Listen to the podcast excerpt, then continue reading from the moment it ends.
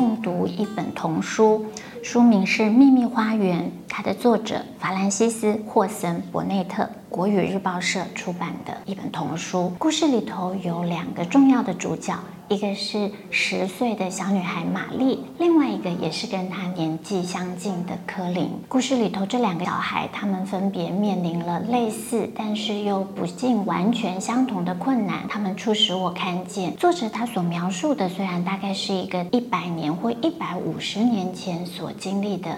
一个儿童故事，但是也非常启发我们在一百五十年之后的今天去思考我们的孩子是否面临相同的困境。我应该要进入画面，大家可以更理解我现在想表达的内容。玛丽这个小女孩，她在印度出生，她的爸爸为英国政府工作。故事里描述她的妈妈是一个大美人，但是她的妈妈其实从来都不想要有小孩，她的妈妈更喜欢的是宴会和社交生活。所以打从玛丽一一出生，他很快的就被交给一个印度奶妈照顾，而玛丽的妈妈很不喜欢被婴儿的哭声打扰，所以如果玛丽一有状况，她就会对自己的仆人发脾气。也因为这个原因，玛丽周围的仆人总是对她百依百顺。就在玛丽九岁那一年，英国发生了一场大瘟疫，她的爸爸妈妈，甚至他们的大宅院里面的某一些仆人都因为染疫突然过世。玛丽从一个在印度生活具有一种阶级感的大小姐生活，突然变成了一个孤儿，然后必须要送回印度去给他的叔叔依亲。故事大概就在这样的一个状况下展开。玛丽的脾气很坏，她觉得没有人喜欢她，她自己也不喜欢她自己。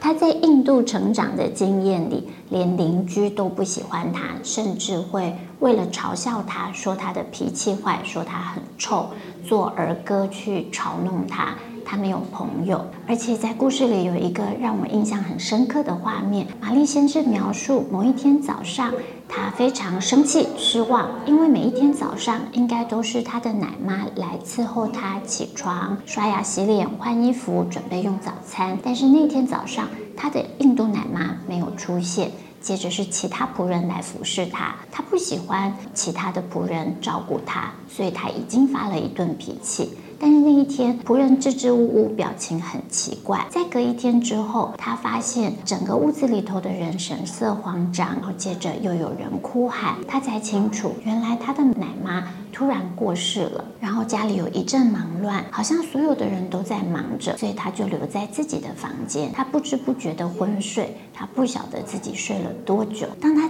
醒来的时候，是因为他听见似乎有人在屋子里到处翻找或者到处检查。接着，他的房门被打开了，他看见一个英国军官，他隐约的听见英国军官在嘴里说了小声的一句话：“该死，这个孩子被人遗忘了。”接着，玛丽经历的是一连串交通旅途，然后来到英国，在码头有一个女管家接她，然后又是火车，又是马车。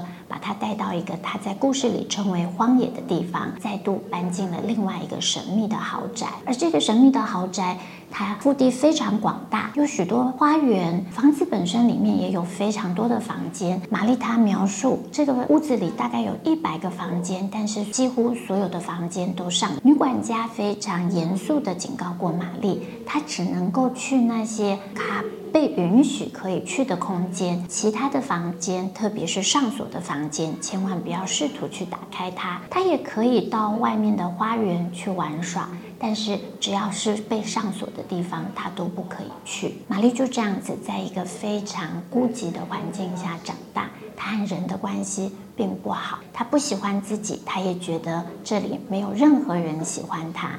然而，在他搬进这个大宅院之后，他发现其中一个照顾他的仆人是一个大姐姐，叫做玛莎。玛莎对他非常好，但是一开始他也不习惯，因为玛莎并不会用印度仆人那种阶级式的方式与他互动，甚至很疑惑地发现：你都已经十岁了，你不会自己穿衣服，你不会自己刷牙，你不会自己用餐吗？如果你可以自己做这些事，你会得到更多的自由的。总之，玛丽跟玛莎有了一些很不一样的互动经验。一开始，玛丽并不喜欢玛莎，但是后来她发发现，玛莎总总是叽叽咕咕说个不停，说了许多他自己家里的故事。玛莎表示，她很喜欢自己的妈妈，她觉得她的妈妈是家里最好的人，她爱每一个人，照顾每一个孩子。而玛莎自己是在家里头的老大大姐，她还说他们家一共有十二个兄弟姐妹。